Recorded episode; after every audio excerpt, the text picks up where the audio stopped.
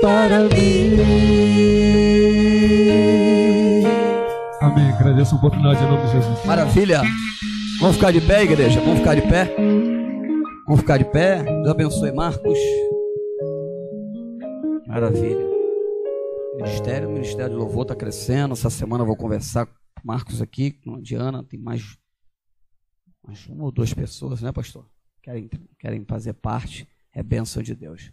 Vamos convidar aqui o pastor Rodrigo, que ele vai estar ministrando. Hoje ele está na escala, tá certo, irmãos? Eu preguei domingo, hoje é ele. Sexta-feira, missionária Zezé. E domingo, pastora Ana. E vamos seguindo nessa escala, tá bom? Estenda a mão para cá, por favor. Bendito Deus eterno Pai, está aqui teu servo, teu ungido, teu filho, que vai ministrar a tua palavra. Ó Deus, que bênção de Deus. Esses homens de Deus e mulheres de Deus na nossa igreja estão nos abençoando, Senhor. Como tenho recebido de Deus através dos teus filhos que estão, Senhor, preparados, Senhor, estudando, buscando de ti, Senhor. E graças a Deus por isso que nós temos ferramentas para usar diante desta obra que há uma necessidade no nome do Senhor Jesus.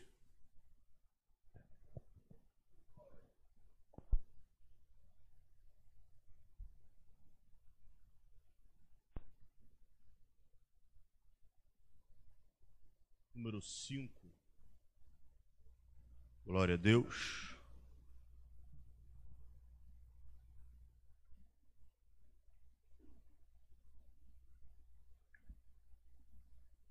versículo 16.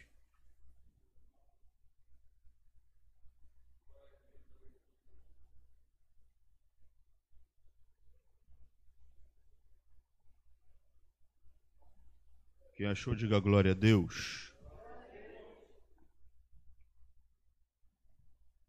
Gálatas capítulo 5, versículo de número 16. Fica atento que alguns versículos eu vou pular, amém? Diz assim o texto: Digo, porém, andai em espírito, e não cumprireis os desejos da carne, porque a carne luta contra o espírito, e o espírito contra a carne, e estes opõem-se um ao outro, para que não façais o que quereis. Versículo 24 e os que são de Cristo crucificaram a carne com as suas paixões e desejos. Se vivemos no Espírito, andemos também no Espírito. Capítulo 6, versículo 8. Porque o que semeia na sua carne, da carne colherá a corrupção, mas o que semeia no Espírito, do Espírito colherá a vida eterna você diz amém. Pode se assentar só se for dando glória. Crente pentecostal que não faz barulho, está com defeito de fabricação. Dá glória para cima que a glória desce de volta. Aleluia. Quem está alegre com Jesus, diga glória a Deus. Quem crê na sua vitória em Deus, diga aleluia. Maravilha. Queridos, Gálatas. Paulo escreve aos Gálatas com uma única preocupação de não permitir que a lei voltasse a imperar sobre os gentios e sobre os judeus. O que acontecia naquele período é que é, a igreja, as igrejas localizadas ali na Galácia tinham sido levantadas por Paulo.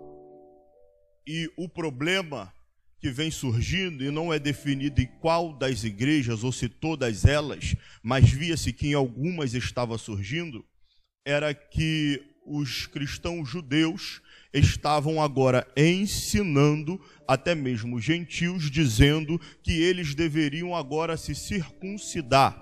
Se eles não seguissem a lei de Moisés, eles não alcançariam a graça de Deus por meio de Cristo Jesus.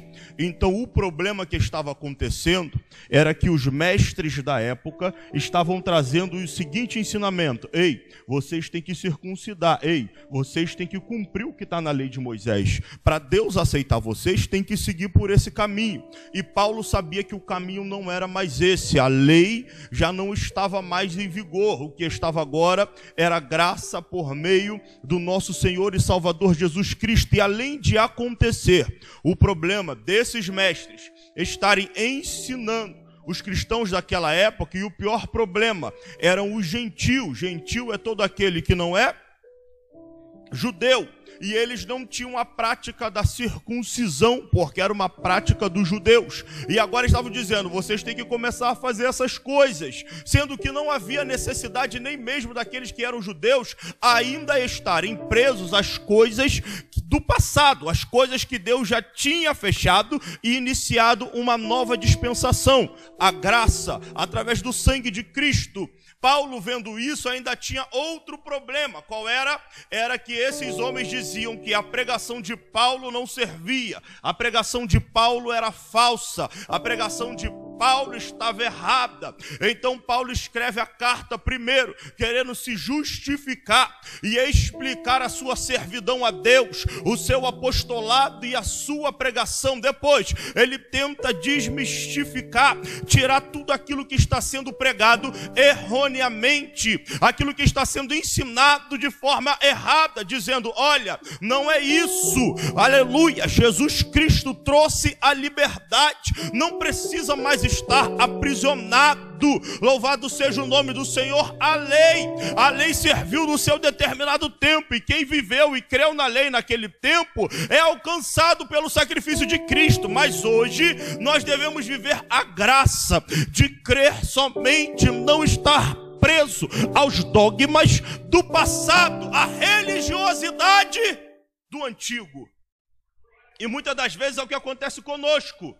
Nós estamos vivendo em 2021 aprisionado à religiosidade de 1970, de 1980, de 1990, porque alguém talvez esteja nos ensinando de uma maneira em que a mente dele está fechada, cauterizada, não consegue abrir para compreender as coisas de Cristo. Melhor dizendo, naquela época determinadas coisas não precisavam acontecer, mas aconteciam porque entendiam que para ter uma igreja saudável era necessário manter uma religiosidade e dogmas para poder prender pessoas é, é, dentro de um cercado e não viver a verdadeira liberdade em Cristo Jesus. E o problema que está acontecendo com os Gálatas é esse. E agora ele vem trazendo o um entendimento. Preste atenção, para você viver andando cumprindo a vontade da sua carne, é porque você está aprisionado à lei. Quem está em Cristo não vive aprisionado à lei, nem aprisionado à carne. Mas quem está em Cristo agora tem que andar em espírito. Ele vem pontuando cada detalhe. Presta atenção, eu não sou o que esses homens estão falando, eu estou trazendo a verdade. Por que, Paulo? Porque antigamente eu estava tão cego na religiosidade que eu perseguia e consentia na morte de cristãos. Eu achava que eu estava fazendo certo, eu achava que estava no caminho correto, cumprindo a lei de Deus, mas já tinha aberto a cortina e iniciado um novo tempo. Então eu vivi essa época. Jesus teve que se encontrar comigo comigo no caminho para Damasco e me fazer entender através de uma cegueira e esperar por ele em três dias em oração até que o homem colocasse a mão em mim e caísse as escamas para entender e compreender a graça de Jesus Cristo. Ele vem narrando tudo isso daí para que eles pudessem entender e compreender que um dia ele, Paulo, estava aprisionado. Pode continuar. Estava aprisionado e foi necessário Jesus. Você vê, um homem pregava, o homem trazia, mas se Jesus não viesse, eu não acreditaria. E daí eu percebi, eu achei que eu estava certo, mas eu estava errado. Paulo vem trazendo tudo isso aos Gálatas. Entendam, saiam desse aprisionamento. E ele caminha para o final dizendo o seguinte: andai em espírito e conserve a liberdade cristã. Como assim, Paulo? Os que são de Cristo agora são livres, não estão presos a nada. O interessante é que quando a gente vai ler Romanos, Romanos fala do, das coisas ruins que vêm do pecado. Capítulo 6. Capítulo 7. Paulo vem falar como era uma pessoa em meio à lei. No período da lei, a pessoa vivia ali dentro daquele aprisionamento. Ele dá até um exemplo da mulher casada, aleluias, com o homem e diz: preste atenção, se ela está casada com o homem, ela está presa pela lei. Se ela sair, não pode se casar com ninguém, porque se, se ela se juntar com alguém, melhor dizendo, se ela se juntar com alguém, ela é adúltera, ela só pode se juntar com uma outra pessoa se o marido dela morrer. Aí sim, ela está livre. Aí o que, que ele está querendo dizer com isso? Preste atenção. No antigo, a lei, sabe o que, que é? É a mulher casada. A lei é uma mulher que está ali presa ao seu marido. E o que, que é a graça? É quando o marido morre e ela agora está livre para fazer o que ela quiser da vida dela. É claro, dentro da vontade de Deus. É o exemplo que ele está trazendo é esse. Ei, a graça trouxe liberdade, mas não use da liberdade para dar ocasião à carne, porque a liberdade em Cristo não impulsiona para cumprir o desejo da carne, mas a vontade do Espírito.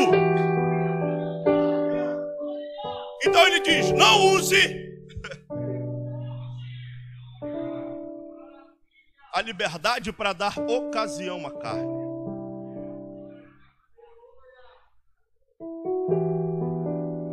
Quando ele chega em Romanos e vai falando no capítulo 7 sobre como é viver na lei. E que a lei aprisiona, ele dá um exemplo, e ele diz, a famosa passagem: O mal que eu não quero fazer, eu faço.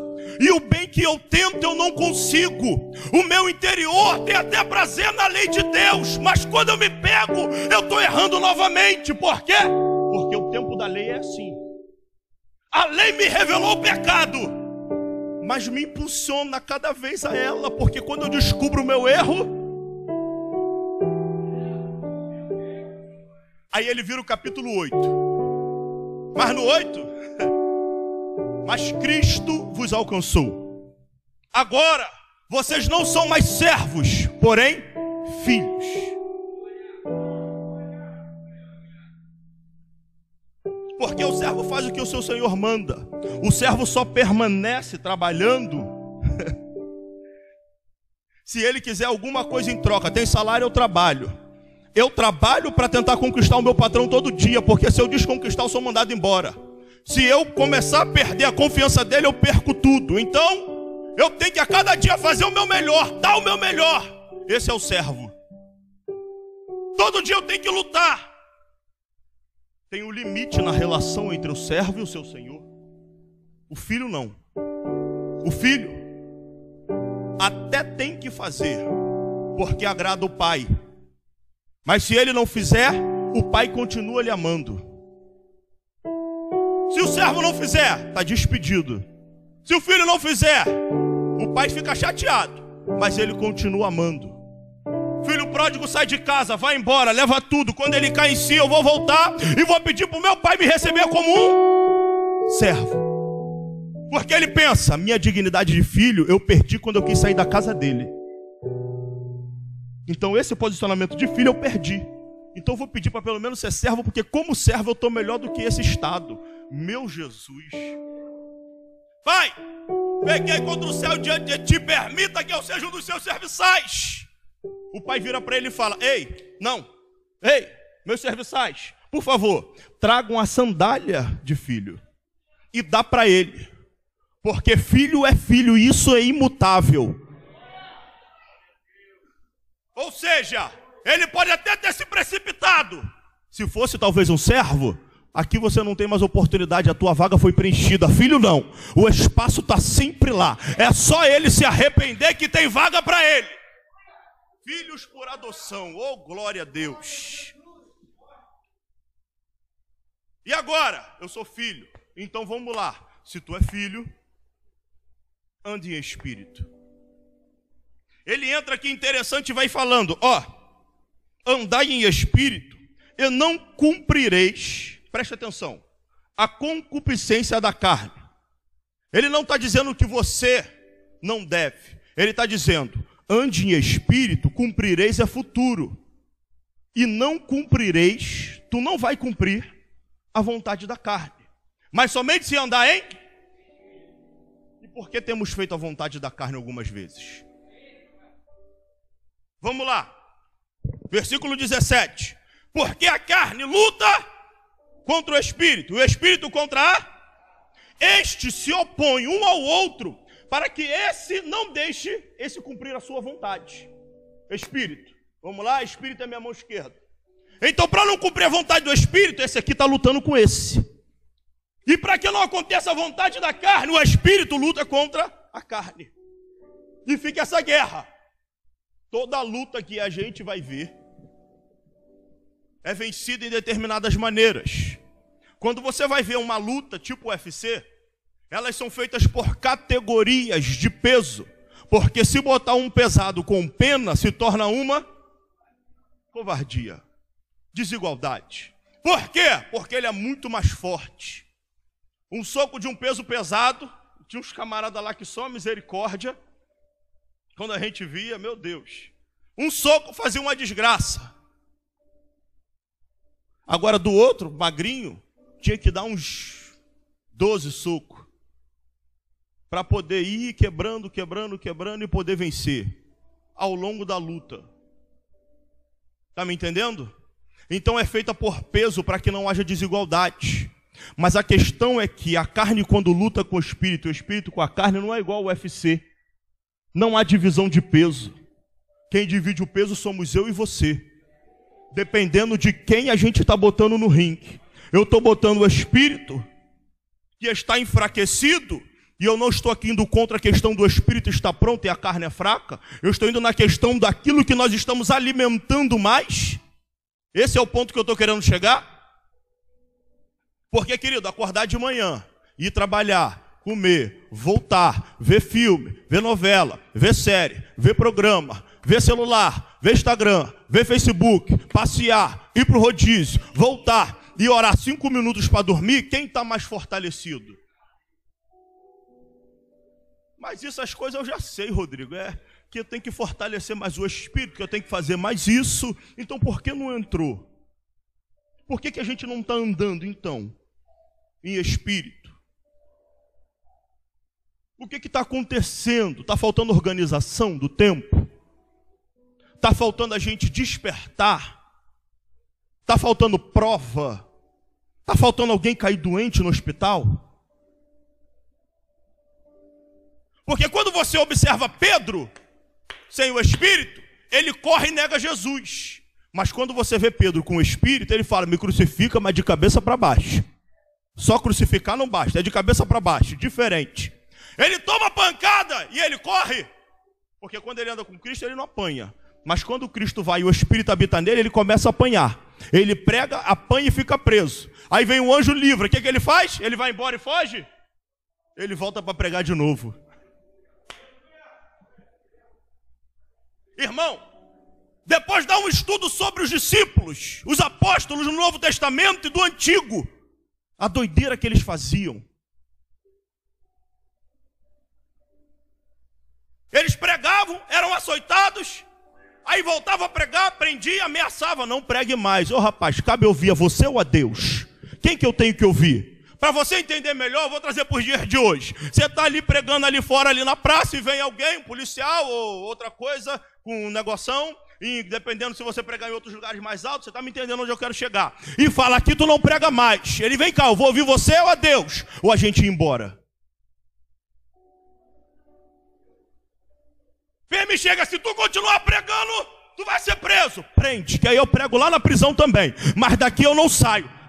Esses eram os apóstolos. Quando andavam em espírito. E o Pedro da carne? Quando vê Jesus ser pego, ele sai fora. Não é tu que andava com ele? Eu não, tá doida, rapaz? Ei, tu se veste igualzinho a ele, não é tu que andava com ele? Eu não, tá maluca? Ei, do jeito que tu fala é igualzinho dele, não é tu com ele? Eu nem conheço esse rapaz aí, para com isso. E o Pedro com o espírito? Quando volta para casa, conta tudo o que aconteceu para os amigos, para os outros apóstolos. E eles ficam felizes. Uh! É isso aí. Sabe o que Pedro falou para ele? O que é João? Falou assim: Eu vou ouvir vocês ou a Deus? Eu já estou falando, não prega mais. Pedro falou: Vou continuar pregando sim, rapá. Que é mesmo, João? Foi. Vamos orar para Deus fortar, continuar dando essa força para a gente pregar. Aí eles dobram o joelho para orar. Senhor Deus e Pai, antigamente perseguiam o seu filho Jesus, porque ele estava anunciando um novo tempo, o evangelho, que no início nós não compreendíamos, mas depois passamos a entender, a compreender e a ver. Pai, mas agora nós é que estamos pregando a tua palavra, eles estão nos perseguindo e fazendo esse mal contra nós. Nos ajude para pregar a tua palavra com autoridade. Um vento enche a casa, de modo que as colunas começaram a tremer e eles foram cheios do Espírito Santo. Isso só quem acontece com quem faz diferente no oculto. Porque fazer diferente na frente dos outros é fácil. E Jesus falou isso lá no capítulo 6, em Mateus, batendo nisso. Ei, o problema não é orar, vocês podem orar, mas a intenção que vocês estão orando ali, gritando, é mostrar que vocês oram. Qual que é a intenção da oração? É orar ou é mostrar que ora? Vocês estão querendo pregar e estão querendo fazer alarde com a intenção de chamar atenção para vocês e vocês receberem o bônus, os elogios. Não tem problema em pregar. A questão é a intenção. Qual é a intenção? É alcançar atenção para você ou para mim, diz o Senhor.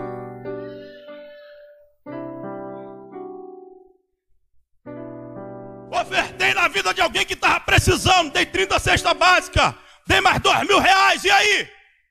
E tirei foto com a pessoa e postei. Oh, Jesus, me segura. Não me deixe mais não, entendeu, né? É quem apareceu, quer fazer realmente. A questão está na intenção. Não tem problema fazer, mas qual é a intenção? Eu desde que eu cresci ouvi uma coisa na presença do Senhor. Quando jejuar, não fala para ninguém não. Fica quietinho. E eu fiz isso para minha vida toda. Minha mente mudou hoje. Porque Jesus falou: quando jejuarte, não fica com a cara baixa, ruim. Não. Lava o rosto, mostra que está tudo bem. Presta atenção, ele não disse que você não podia jejuar ou não falar que não podia. A questão era a intenção. Eu vou botar meu rosto para baixo, assim, para mostrar que eu estou jejuando, para mostrar que eu sou pomposo. A questão é a intenção. Você jejua por quê? Para mostrar para alguém ou para ele? Alguém te oferece um café. Aí eu vi isso, eu aprendi isso hoje. Alguém te oferece um café? Não, não, não posso tomar não, mas toma, por quê? Em jejum. Por quê? Eu já tomei café, mas não tomou. Mentiu. Quebrou. Não é? Pensa comigo. Não, já tomei café já. Mas não tomou. Não estou mentindo. Eu não posso tomar porque algumas vezes da semana eu faço um jejum espiritual a Deus. E hoje está sendo um dia. Uma pessoa não pode saber que eu oro? Não, ontem eu estava orando até tarde, dormi tardão. Pode.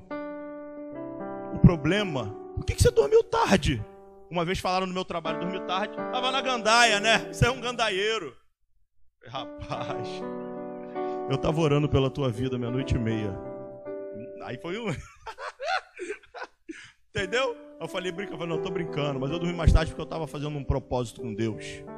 Ah, tem que saber quem eu sou. Alguém tá novo lá e tá achando que eu sou gandaieiro mesmo, eu não sou. Eu sou de Deus, eu oro, eu jejuo, eu medito na palavra, eu tenho vida com Deus. E não é vergonha mostrar isso. O problema que Jesus está falando é a intenção eu quero atrair olhares para mim. Eu quero mostrar que eu sou o santarrão. Eu quero mostrar que eu sou o bonzão, que eu tenho aliança. Mas só Deus sabe o nosso íntimo. Só Deus sabe. É por isso que ele fala: quando orares, entra no teu aposento, fecha a tua porta e ora ao Pai secreto. E o Pai que vê tudo em secreto há de manifestar à frente de todos. Quanto tempo tu não entra no quarto e faz aquela oração de uma hora? Quanto tempo tu não entra no quarto e não faz aquela oração de 30 minutos? Não é que você chorou com o louvor, porque a voz da Raquel veio com uma unção e te quebrou. Não, é onde está um silêncio, não tem ninguém para ver. É só ele e você. E você está lá chorando, falando: Deus, eu estou tentando fazer, mas eu não estou conseguindo. Eu estou querendo melhorar, mas eu não consigo chegar lá. Eu quero sair desse estado que eu estou me sentindo de desânimo e fraqueza. E quero manifestar uma força para orar mais, para abençoar vidas. Deus que está em secreto vai ouvir a tua oração. E um dia vai te usar à frente de todos. Nossa, que graça que você pregou, hein? Que unção que você pregou. É porque alguma coisa está acontecendo no secreto. Deus pode fazer, mesmo sem que eu esteja? Pode. Mas quando tu está fazendo, ah, meu filho. Eu lembro quando eu cheguei no semear. E eu precisava, eu estava sem igreja, eu precisava buscar Deus, eu estava num propósito no monte, orando, buscando, porque quando você está sem igreja, irmão, meu Deus, é terrível. E o pastor falou: Você vai pregar. Eu ministrei uma mensagem que dizia a dor de um amor pela cruz do Calvário, todo o sofrimento de Cristo na cruz. Eu pregava chorando. A igreja, aí veio o presbítero Fábio, tá tomado, hein? Que graça é essa? De onde você está tirando isso aí? Eu falei para ele: é monte oração. Só Deus sabe como eu estou me sentindo. Porque às vezes você vem para o culto, ou às vezes a gente sobe aqui e vem, meus irmãos, a paz do Senhor, e tu olha e fala assim: Meu Deus, olha lá, vem sempre firme, forte, não sabe que tem frio na barriga, não sabe que tem tremedeira, não sabe o que passou ao longo do dia, não sabe o que aconteceu de domingo para cá, não sabe se Jeová está apertando, se o diabo se levantou, se não está dormindo de madrugada. Isso acontece comigo, acontece contigo. Somos servos de Deus, nós estamos no caminho do reino, o diabo não está satisfeito, ele vai se levantar, ele vai lançar palavra como seta para te desanimar, tirar tua força, quebrar teu ânimo, não vai te deixar orar, não vai te deixar jejuar, não vai te deixar meditar na palavra para quê? Para que você não ande no espírito e cumpra a vontade da carne, porque quando tu cumprir a vontade da carne, a porta está aberta para ele entrar e agir.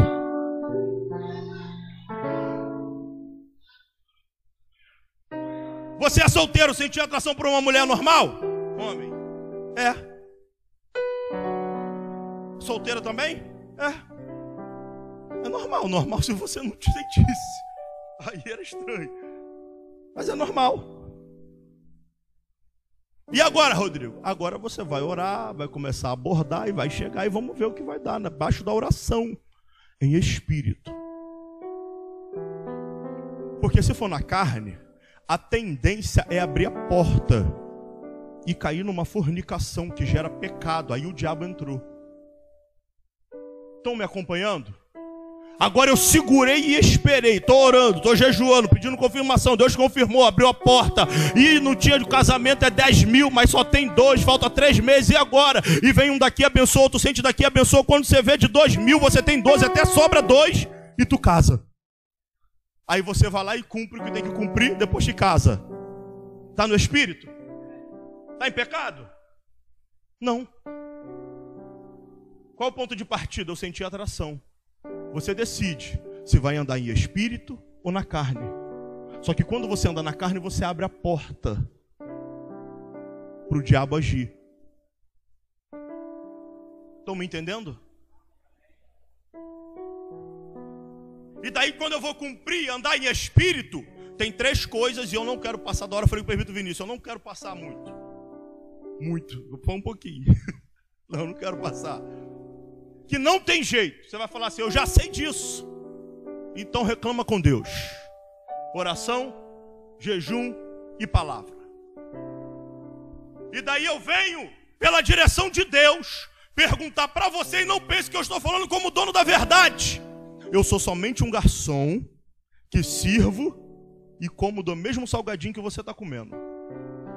Eu sou somente um garçom que antes de sair da cozinha bebi primeiro que você a Coca-Cola e vou passar para te servir. É só isso que eu sou. Estou comendo do mesmo alimento e se tiver ruim a comida, eu vou passar mal. Se tiver boa, vai produzir fruto. E ponto final. Mas como é a palavra de Deus, ela é sempre boa. Às vezes é o nosso estômago que está ruim. Essa vai, essa vai para o Facebook. então vamos lá. Oração. A oração é o início que eu estabeleço um relacionamento com Deus. É o início da conversação. É o início de um culto. É o início de tudo. Se eu não tiver oração, como é que eu vou me relacionar com Ele? Rodrigo, é a palavra? A palavra é Ele falando comigo. Mas eu tenho que falar com Ele. E como que eu vou falar com Ele? Oração. Não tem outro jeito, irmão. Dentro da oração tem um monte de tipo? Tem. Tem o clamor, tem a questão de rogar. Não vou entrar nisso. Estou falando de buscar a Deus, seja da maneira que você quiser, mas oração. Porque quanto tempo eu converso com a minha esposa? E quanto tempo eu converso com ele? Quanto tempo eu converso com a minha mãe? Quanto tempo eu converso. Quanto tempo eu paro e fico conversando com um amigo em pé no meio da rua que eu encontrei de muito tempo? mas eu não converso com ele também há muito tempo. Às vezes queremos fazer uma oração de protocolo para dizer para Deus: Eu estou aqui, mas não quero ficar muito aqui. Mas eu estou aqui, tá? Senhor, meu Deus, meu Pai, muito obrigado por tudo. Obrigado por esse dia, pelo livramento, pela comida, por tudo que o Senhor me deu. Perdoa os meus pecados. Abençoa todo mundo, a família, a casa, isso, dá vitória, dá noite de paz e de graça. Em nome de Jesus, amém. Mas eu vi um vídeo no Instagram de sei lá quem, de 30 minutos. Eu vi um filme do John Wick, 2 horas e 20, estou doido para ver o segundo. Eu vi a novela agora que voltou forte. Ai, amor de mãe. Mãe é uma maravilha, o pai também é.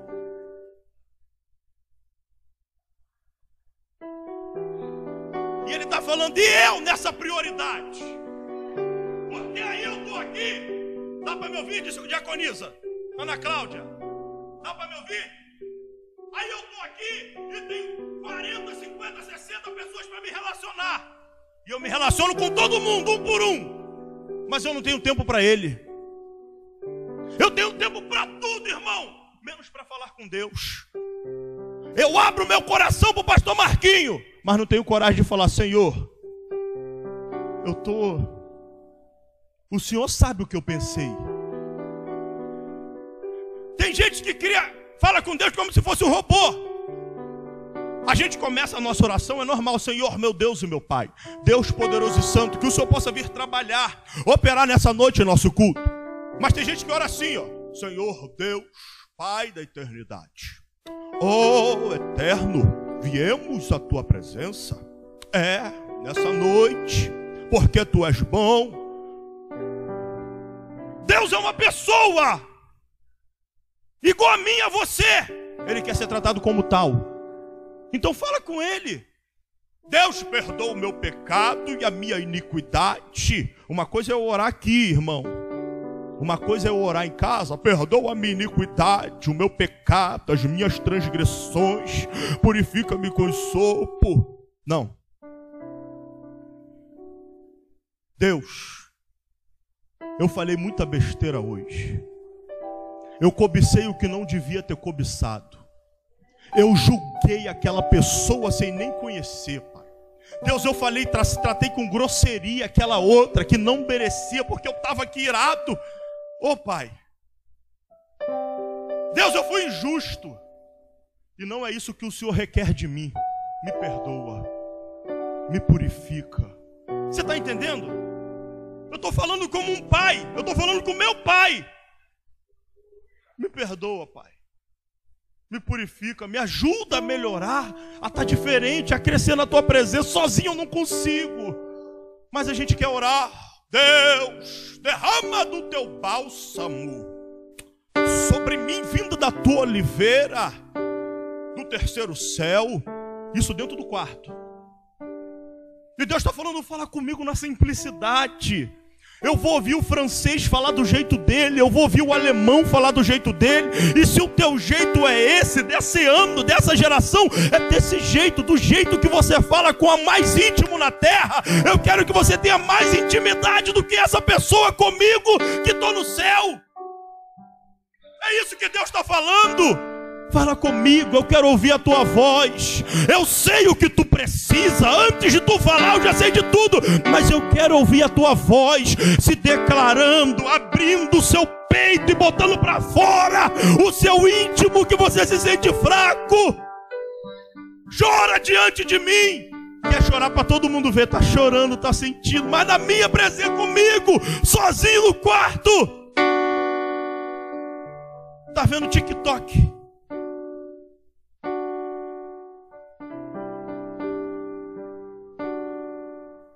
Fala comigo. Tenha relacionamento comigo. É muito filme, é muito, é muito é muito Netflix. Eu não estou falando só de Netflix, estou falando do geral, que faz a gente ir para a carne e não ir para o espírito, irmão. Rodrigo, eu tenho que largar isso tudo. Ei, preste atenção. Para andar em espírito, duas coisas têm que ser feitas: renúncia. E renúncia é deixar de lado algumas coisas. Depois que você aceitou Jesus, você teve que deixar de lado algumas práticas que tu fazia no passado. E outras você continua fazendo porque não é pecado diante da palavra. Mas ela enfraquece o teu espírito. Então eu não posso ver filme? Pode, mas tem que ter a dosagem certa, porque dependendo da dosagem, o remédio é remédio. Se passar do ponto, vira veneno. A questão é a dosagem. É pouco oração e muito celular. É pouco oração e muita televisão. É pouco oração, oh Jesus da glória. Aleluia, muito filme. Eu tenho que renunciar um pouco de novela. Não dá para ver das seis, das sete, das oito, das nove. Depois partir para Record. Ah, mas já da Record é da Bíblia, meu irmão. Pelo amor de Deus. Deus não é bobo. Ah, mas é, é uma novela. Aí vem aqui pregar igual outro dia. Uma tia minha falou que, são, que Dalila fez não sei o que. Eu falei, Dalila fez isso? Onde que a senhora viu isso? Eu vi no filme. Eu vi no filme. E na Bíblia está dizendo o quê? Não sei. Eu falei, você falou isso na igreja? Falei, meu filho. Falei, meu Deus do céu, na oportunidade. Jesus. Mas eu não tenho intimidade com ele, aí eu não oro, eu não, não, não, não vou orar. Irmão, ai, tá difícil, eu começo a orar e começo quando eu fecho o olho para orar, Senhor, meu Deus e meu Pai. Aí eu me lembro do troco que a pessoa do mercado me deu errado quando eu estava voltando do trabalho. Calma aí, ela me deu. Eu vi uma nota vermelha, uma azul, 12. E uma moeda que era 13, mas ela tinha que me dar 14. E, oh Deus, é, aqui eu estava. Então, aí Jesus, isso e aquilo, aí começa a falar com Deus de novo. Porque isso, isso, daqui a pouco lembra. Amanhã eu vou, ela falou desse jeito comigo no trabalho hoje, mas amanhã eu vou conversar com ela. O negócio não pode ficar assim. Que absurdo. Por que, que na hora eu não respondi nada? E você passou 30 minutos, orando foi 5. 25 pensando um monte de coisa que aconteceu ao longo do teu dia, da semana, que você tem que fazer amanhã. Isso está querendo dizer, está me criticando? Não, estou falando para você, insiste mais. É esse o caminho. Está de joelho? Tô. Tem gente que dorme. Aí acorda de joelho, um joelho dormente. Meu Deus. Mas Deus está vendo o teu sacrifício. No dia seguinte você está lá de novo, de joelho. Ao invés de dormir 15 minutos, dormiu só 10. Aí no outro você dormiu só. No outro você não consegue nem orar de joelho. Você já está de pé, falando em língua. Entra, eu estou vendo essa espada. Quem já viu espada dentro de casa sozinho? Na igreja todo mundo vê. Eu vejo anjo, eu vejo varão, eu vejo espada, eu vejo macumba, eu vejo Deus desfazendo tudo na igreja. Mas em casa, está vendo alguma coisa? Deus está abrindo a tua visão dentro de casa. Deus está mostrando o demônio escondido que está lá. Ei, Deus está te dando revelação e sonho? Não, pastor, por quê? Porque está faltando oração. Eu aprendi uma coisa quando entrei na igreja. Muita oração, muito poder. Pouco oração, pouco poder. Quanto mais ora, mais tem. Quanto mais ora, o céu abre. Não tira, não, deixa aqui. Quanto mais ora, o negócio desce. Quanto mais ora, a revelação se manifesta. Mas não entra. No Antigo Testamento, eles entravam no átrio. O homem levava o sacrifício, matava. Tá Estava o sacerdote orando, o homem que levou o sacrifício orando, e eles orando, e o sacerdote se limpava, se lavava, entrava no lugar santo, o outro ficava no átrio, porque não podia entrar, só o sacerdote o sumo que podia, mas ele estava no átrio orando. Aonde eu posso entrar, eu vou estar orando. Ele estava orando, o, o sacerdote entrava lá, olhava o pão, comia do pão e estava orando, ia no candelabro, que glória essa luz, mas estava orando, derramava perfumes no altar de incenso, e a fumaça começava a subir, e ele estava orando, ele não cessava de orar. E a gente quer entrar desligado, voando, vem para a casa de Deus voando, vou lá, né? Vou lá ver. Deixa eu falar uma coisa para você. Eu não tenho muito essa coisa de vamos no protocolo, porque ele é pastor. Não tem isso, não. Eu sou carne, tá? Domingo só Deus sabe como eu cheguei aqui. Eu não queria nem vir para o culto domingo. Eu falei com o Vinícius, eu quero ficar lá atrás hoje, quietinho. Eu vi o olho de Tandera do pastor Marco daqui me caçando. Eu falei, eu tenho que ir para lá. Vou sentar lá. Eu falei, Jesus, me deixa quietinho aqui. Que ninguém me veja culto foi, fluiu, glória a Deus, aleluia. Mexi no ar, quando eu volto, vem aquele presente de Deus. Só Deus sabe como eu estava. Só Deus sabe como eu entrei. Só Deus sabe como tu entrou aqui nessa noite. Só Deus sabe quantos cultos você veio aqui quebrado, arrasado. Falou, eu estou indo lá. Eu nem sei porque que eu estou indo, mas eu vou lá. E você não faz ideia, é o dia que Deus tem preparado para injetar em você uma injeção, não com o Coronavac, nem a AstraZeneca, não, é para injetar em você injeção de ânimo, unção. Ele falou: Ei, por que, que você está me dando essa unção? Se quando eu cheguei aqui eu nem orei direito, é porque há dez dias atrás tu estava orando pela madrugada, e aquele dia me trouxe hoje para te levantar e te pôr de pé, para tu continuar andando em espírito e não na.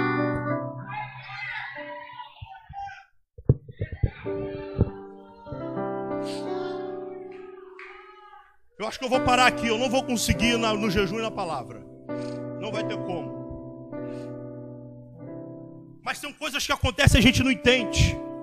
Lá em Apocalipse 5, tem uma taça. O que, que tem dentro da taça? Virou incenso. É a oração dos meus santos que sobem a mim. Está lá dentro da taça. A oração. Tem gente achando que Deus não ouve oração. Daniel estava orando pedindo resposta, fez jejum e oração. Não comi coisa agradável. Não comi carne, nem vinho, nem manjar desejável. Eu comi, botei na minha boca.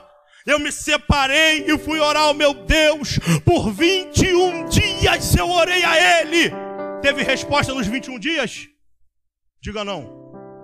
Não teve. E às vezes vai ser assim. Tu vai orar, orar, orar e não vai ter resposta imediata. Não vai ter resposta ao longo do teu propósito. Vai vir quando a resposta? Depois. No 24 dia, já tinha acabado o propósito e a oração, que ele estava em propósito. Apareceu um anjo diante de mim. Quando ele apareceu, eu caí como morto. Eu perdi minhas forças. E ele falou: Não temas, Daniel, porque desde o primeiro dia que você passou a compreender e a entender as coisas do Senhor e se colocou a orar, eu vim mas o príncipe da Pérsia, a saber, Satanás, se pôs no meu caminho. O poderoso enviou Miguel, que guerreou e me livrou. E hoje eu estou chegando aqui no 24 dia. Já acabou o propósito, já orou, mas eu ainda vim porque a resposta de Deus não está presa ao tempo do homem. Ele vai diante da vontade dele. Ele só quer ouvir uma oração, uma oração para enviar a resposta e chegou a resposta. Esdras, olha, Esdras é lindo. Esdras capítulo 8. Ele vai passar por alguns lugares para chegar em Jerusalém novamente. E quando ele está indo para lá, ele diz assim: Nós fizemos um jejum e orações a Deus. Olha o jejum entrando sem querer. Eu vou parar na oração. Fizemos jejuns e orações a Deus. E pedimos a Ele, Pai, vem na nossa frente nos livrando. porque estamos passando próximos a outros reinos, e os nossos inimigos podem vir, vem nos livrando, porque eu estava sem graça de pedir o exército do rei, o rei Artaxerxes, eu estava sem graça de pedir o exército para nos acompanhar, porque lá atrás eu falei para eles: o nosso Deus é quem vai, é que vai conosco. Então, se Deus vai conosco, eu não preciso de ninguém. E agora eu vou pedir exército para me acompanhar no caminho. Eu fiquei sem graça de pedir isso. Então eu pedi a Deus. E Deus recebeu as nossas orações. E chegamos no fim do caminho em paz. Nada sucedeu para conosco. Grande era o perigo, mas chegamos em paz, porque Deus ouviu e recebeu o nosso jejum e a nossa oração. E tem gente que não quer jejuar. Mas 12 horas eu não consigo. Jejua duas, jejua três, jejua quatro, mas faça alguma coisa. Saia da zona de conforto. Primeiro seja obediente à palavra. Porque primeiro tem que vir a obediência para depois o sacrifício. Seja obediente, faz o seu jejum. Antigo Testamento tem relato de jejum. Novo Testamento, os apóstolos estão em jejum para ver o que Deus quer fazer. O Espírito Santo fala: separa Barnabé e Paulo. Quando acabou o jejum, nós separamos ele, oramos e enviamos para fazer a obra. Entendeu? A oração e o jejum fazem parte. O jejum é abstenção de alimento, abstenção de água, ou só de alimento, ou de determinado. Ah, vou fazer jejum de rede social. Isso não é jejum, irmão. Não é jejum. Vou fazer jejum de Instagram. Não é jejum. De Facebook também não. E de, também não. O que é jejum? Jejum é separação a Deus, somente a Ele. Eu começo o meu jejum, começo o meu jejum diante dele. Senhor, apresenta o meu jejum. Acabou, não tem brincadeirinha, não tem. Vem alguém brincar, vamos ali para zoar fulano. Não, vou zoar ninguém hoje não. Hoje eu estou ligado com o Pai. O jejum, eu ouvi uma vez um homem dizendo: jejum é oração em silêncio. Que coisa linda. Você está ali, mas pastor, eu estou trabalhando, não posso jejuar. Se eu tenho que ficar ligado a ele, eu falei, então tu não vai jejuar nunca. Porque você tem sempre uma ocupação. Quando sai do trabalho, vai para a faculdade, acabou a faculdade, vem para casa, faz comida, faz isso, cuida do filho e resolve, depois vai deitar para dormir. Vou fazer um jejum aqui de cinco minutos enquanto eu oro. Não. Você está trabalhando, não tem como trabalhar e ficar ligado com Deus? Não tem como estudar e ficar ligado com Deus? Claro que tem.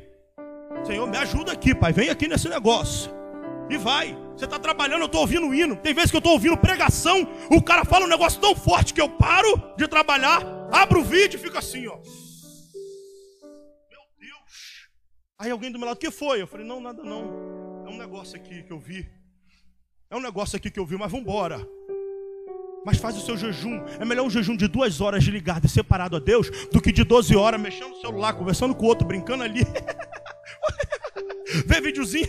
que engraçado isso aqui. Isso não é jejum. Ah, vou mexer aqui. Não, não mexe. segura um pouquinho. Para de mexer. A ligação não é aqui. Corta o Wi-Fi, Bluetooth, corta tudo. O 4G também. É com ele agora. A ligação agora é com ele. A conexão é com ele. Por quê? Porque agora eu vou navegar nos céus. A minha ligação é com ele. Mas ninguém quer mais jejuar, não. Aquele café da manhã. Quantos aqui no jejuaram e chegou no dia seguinte no canal Trabalho? Levaram pão doce, mortadela defumada, presunto da, da presidente. Não é presunto qualquer tuf-tuf, não. Presunto da presidente. Da marca President. Hã? Aquele queijo top. Que queijo é esse aí? Suíço. Da onde? Da Suíça. Não sei nem a marca. Qual é a marca? Meu Deus, é forte.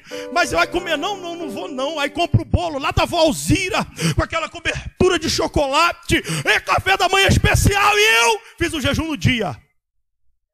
O diabo tá assim, ó.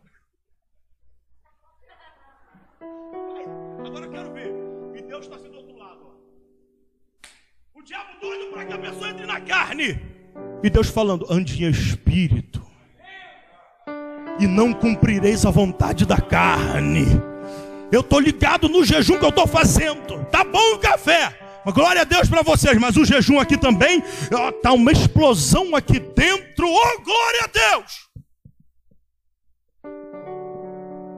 Para eu terminar, então eu vou para a palavra. Já que eu entrei no jejum, Palavra. Versículo base de palavra. Diz para mim aí. Todo mundo sabe. Quando fala de palavra. Ih, estou preocupado agora. Hein? Vai. O que, que diz lá? Salmo 119. Base. Não. Tem essa daí também. Escondi a tua palavra, Senhor, para não pegar contra ti. Alguém falou lâmpada? Para os meus pés é a tua palavra e luz para o meu caminho. Quem já veio da igreja de lá para cá com tudo apagado? Levanta a mão. Quem já veio? Só quem já veio. Você veio como? Você veio na oração, na ligação. Que antigamente tinha um, tinha um pastor que eu conhecia que subia monte e falou assim: Vamos subir o um monte na fiação. Vamos subir o um monte na fiação, irmão. Ele falava assim, e daí ia subir na fiação, era tudo escuro. E daí eu lembro que eu e mais dois irmãos acendemos uma luz, corremos na frente e falamos: Vamos deixar ele na fiação lá sozinho. E ele ficou sozinho, subiu no escuro. Isso não se faz, não. Vem na fiação ou acendeu o celularzinho? Lembra? Vem na fiação. Tem alguém mais? Sempre que eu venho, eu venho com o celular aceso. Para eu ver, para não chutar nada. No breu mesmo. Por quê? Se eu não vier, eu vou chutar a cadeira. Eu vou tropeçar. Eu vou capotar. Eu vou cair. E outra coisa, se. Mas isso aí é bobeira, né? O que eu ia falar aqui era bobeira. Então eu acendo a luz. Para quê? Para ver onde eu estou passando. Aí agora vem a analogia: lâmpada para os meus pés. Está tudo escuro. A terra está em treva. O mundo é tenebroso. O que, que alumia para eu caminhar sem tropeçar?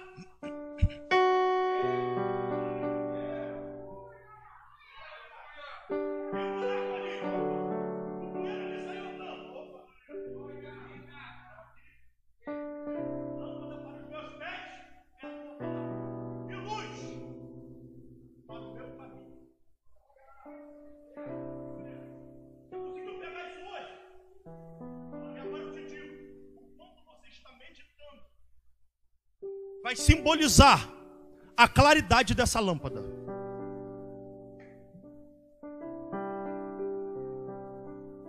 E aí examine-se o homem a si mesmo. Calma aí, o quanto que eu estou meditando?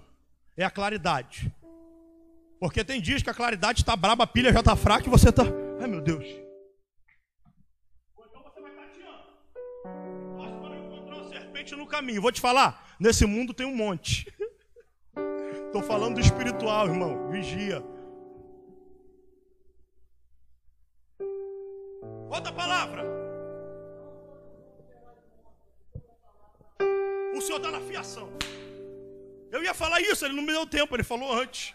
Mas ele falou o versículo que eu ia falar.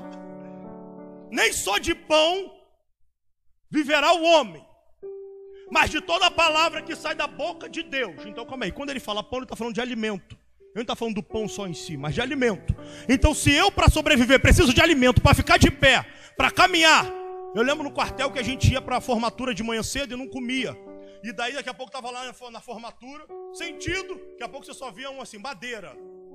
Buf, caía um. Daqui a pouco, buf, caía outro de cara. E rapaz, o fuzil, pá, voava para o lado. Falei, meu Deus do céu. Aí começaram a dar um negocinho para gente de, de, de, de, de amendoim com doce de leite para dar um açúcar no sangue. Mas só para segurar. Mas para alimentar e segurar é quê? É comida, é alimento. Então calma aí, nem só de pão vive, mas de pão também. Eu preciso de pão para viver. Nem só de pão vive o homem. Aí ele faz a analogia espiritual, mas de toda palavra que sai da boca de Deus. Então, para eu sobreviver, para eu viver, eu preciso disso. Sabe o que ele está falando? Tem muita gente morrendo porque está faltando isso. Tem muita gente fraca porque está faltando isso. Tem muita gente que se depara com uma situação e não sabe como resolver porque está faltando isso. Eu vou orar para esse demônio que se levantou. Não, não é orar, é Bíblia. Ei, Jesus, transforma essa pedra em pão. Deixa eu orar primeiro para ver se o pai deixa. Não. Nem só de pão vive o homem, mas de toda palavra sai da boca de Deus. Lança-te daqui abaixo. Lança. Eu vou orar a Deus primeiro. Eu vou cantar um hino para ver se é para eu pular. Se eu sentir o arrepio, eu pulo. Eu vou abrir um jejum para ver se é para eu pular. Foi isso que Jesus fez? O que, que Jesus fez? Está escrito. Está escrito. Eu estou alimentado, eu estou forte, eu sei. Não tentarás o Senhor teu Deus. Eu conheço Satanás. Eu sou o Verbo que se fez carne. Tudo foi feito por Ele. E sem Ele, nada do que foi feito se fez. Eu sou o Verbo, sou eu. Eu sou a palavra. 1 João capítulo 5, versículo 7, hum, vai dizer: Três são os que testificam no céu: o Pai, mas ele não diz o Filho, ele diz a palavra e o Espírito. Apocalipse 19, 13. E vi um cavalo branco e assentado sobre ele um homem com uma capa branca salpicada de sangue. E estava escrito na capa a palavra de Deus. Quem era esse? Jesus. Eu sou o caminho. Eu sou a verdade, verdade, verbo, palavra e a vida. Ninguém vem ao Pai a não ser por mim. Não tem jeito. Preste atenção. Eu quero ser cheio do Espírito. Vai ler Bíblia, vai orar mais um pouco e vai jejuar diante de Deus. E não esquece de estar vigilante a cada momento, porque tu vai orar três horas, ler 40 capítulos da Bíblia, jejuar 24 horas. Mas se não vigiar, perdeu tudo o que você fez no passado. O jejum foi pelo ralo, a meditação na palavra e a oração foi embora. Por quê? Porque eu não vigiei. A palavra falou: Ei, ireis, mas não pequei. Se alguém questionar alguma coisa da sua fé, responda com toda paciência e amor. Mas alguém começa a questionar o seu Deus, você fica nervoso. Ah, está em jejum. Leu dez capítulos de manhã cedo. Já fez duas orações no dia, mas questionou. Meu Jesus, oh rapaz, oh rapaz, demônio. Satanás, eu te vi já com chifre. Não vigiou. O que, que adiantou orar tanto, ler tanto e jejuar tanto? Rodrigo, o que, que você está falando? Eu vou terminar para você entender. Abre aí no capítulo 6 de Gálatas, versículo 8, e a gente finaliza. Ele diz assim no 24: E os que são de Cristo crucificaram a carne com as suas paixões e desejos. Se vivemos no Espírito, quem vive no Espírito aqui, diga glória. Se vivemos no Espírito, andemos também no Espírito. 6,8, achou? Diz assim: Eu vou do 7 e eu termino que eu sei que estou sentindo que o povo está ficando cansado. Não erreis, Deus não se deixa escarnecer. Tudo que o homem planta, isso ele vai colher. Porque o que planta na sua carne, no terreno da carne, desse terreno vai colher corrupção. Em outra tradução tá, morte eterna. Mas o que planta no campo do espírito, desse mesmo campo colherá vida eterna. Você perdeu a oportunidade da glória. Não, você é da, eu não falei que você é da glória, não. Eu só falei que você perdeu a oportunidade. Preste atenção. Quando eu ando no Espírito, a nossa vida tem um objetivo. Se eu for falar como vida pessoal, alguém vai falar aqui assim: eu tenho um objetivo. Qual o seu objetivo? É ter um emprego bom que eu ganhe acima de tal salário, com uma esposa, ou com um marido e com dois filhos, a minha casa e glória a Deus, eu estou feliz. Esse é o teu objetivo? É, corra atrás dele. Agora, qual o meu objetivo na minha vida como geral? Primeiro lugar, tem que ser o quê? O reino. Senão, o que a gente está fazendo aqui? O que eu estou fazendo aqui, irmão? Se eu não quero o reino, para que, eu estou renunciando à minha vontade? Para fazer. Para quê? Eu vou aceitar Jesus para poder ganhar aquele carro, porque diz que Jesus abençoa. Vai ganhar um chevette. Não sei se alguém tem chevette aqui. A gente tem que tomar cuidado. Eu sei de um que tem, mas deixa para lá. Mas aí vai ganhar um chevetinho, um carrinho. 78. Nem sei se tem 78. Mas eu queria um Corolla. Não adianta vir. Deus sabe o teu coração. Ele sonda, ele sabe qual que é o interesse. Ele quer a mim por causa de interesse. Não. Para estar comigo tem que me amar. Para estar comigo tem que ter aliança. Tem que ser fiel. Para estar comigo tem que andar na linha. Para estar comigo tem que andar em espírito. E quem anda em espírito tem a vida eterna. Ponto. Eu quero saber de Corolla, de casa de dois andares, quero saber de nada. Eu quero a vida eterna e acabou. Pode voltar hoje se quiser, Jesus. Volta. Pode não cumprir todas as promessas, não tem problema. A maior promessa é o reino. Só que isso está esfriando nas pessoas por falta de oração, de palavra.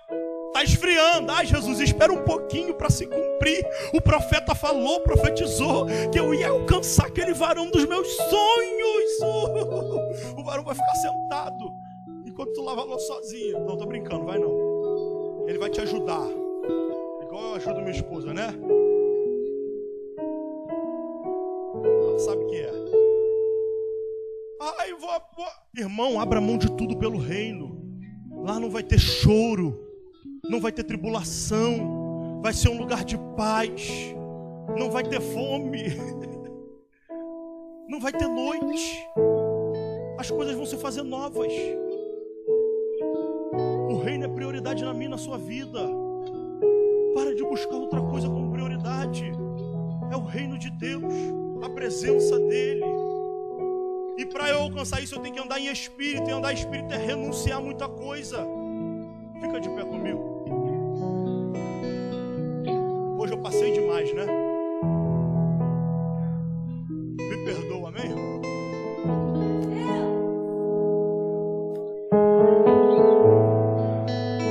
Mas é porque às vezes, entende, irmão? Às vezes a gente tem muita.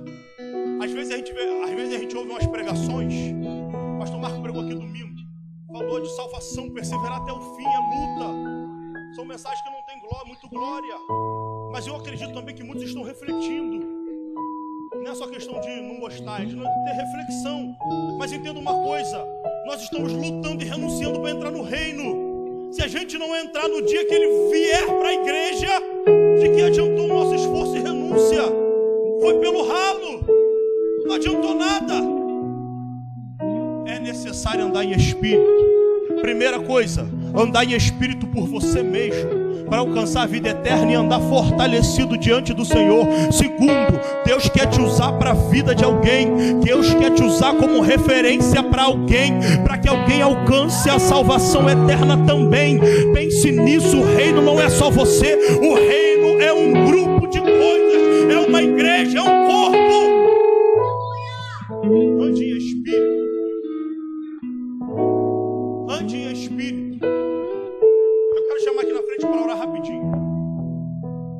As pessoas que estão se sentindo desanimadas e enfraquecidas. Os pastores vão orar. E hoje, assim como aconteceu comigo no domingo, Deus trará uma carga, uma injeção de ânimo para a sua vida. Com base nessa palavra. Eu preciso de um ânimo, renovar o meu ânimo. Eu preciso de um pouco mais de azeite. Eu preciso, oh glória a Jesus. Eu preciso entrar mais, eu preciso mais de Deus. Eu não estou conseguindo. Vem aqui. Eu não estou conseguindo ter força para orar. Eu não estou tendo força para jejuar. Eu não estou tendo força para meditar na palavra. Vem aqui. E nós vamos orar. Ou você não está tendo nenhuma dificuldade mas quer mais de Deus, eu quero mais um pouco de Deus. Será que eu, se mais um pouco de Deus é para mim? Eu vou lá, vem na frente. Sentir o que eu senti antigamente em casa, que faz tempo que eu não sinto mais. Vem na frente, baseado na palavra de Deus. Oh glória! Ele vai injetar um ânimo, uma força, um fortalecimento espiritual para você vencer a sua carne, para você renunciar hoje, hoje. Ah, eu vou começar amanhã. Amanhã não, começa hoje. Tem um propósito novo para fazer? É hoje. Deixar para segunda-feira. Não, segunda-feira é desculpa. É hoje. Tem um propósito novo, começa hoje. Eu quero fazer um negócio novo, é hoje.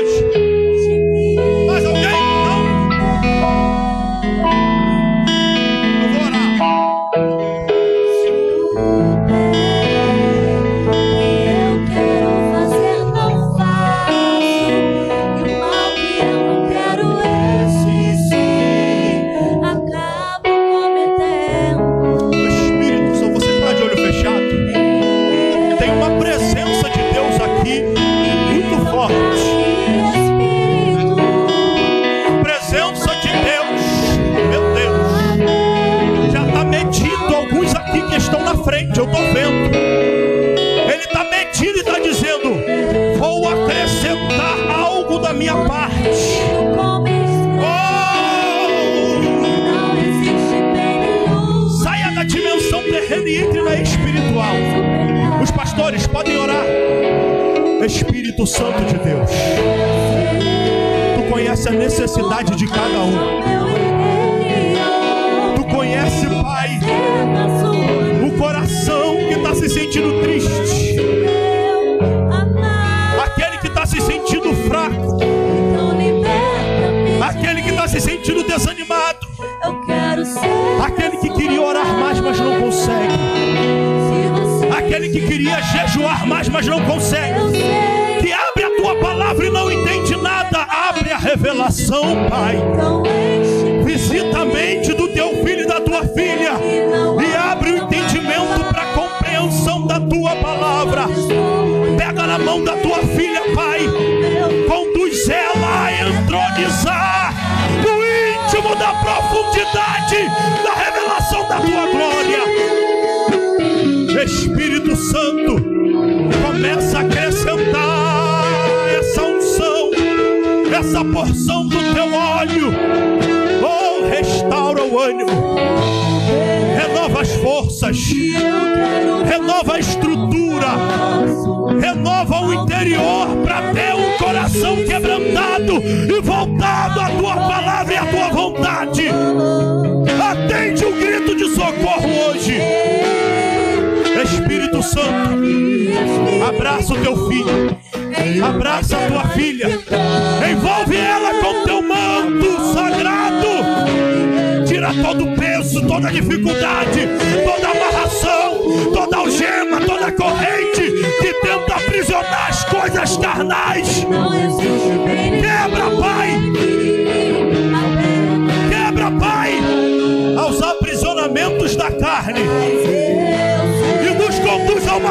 Mais espiritual, a uma vida espiritual, a uma vida espiritual. Abençoa o teu povo, abençoa o teu povo. Derrama do teu óleo, derrama do teu óleo nessa noite.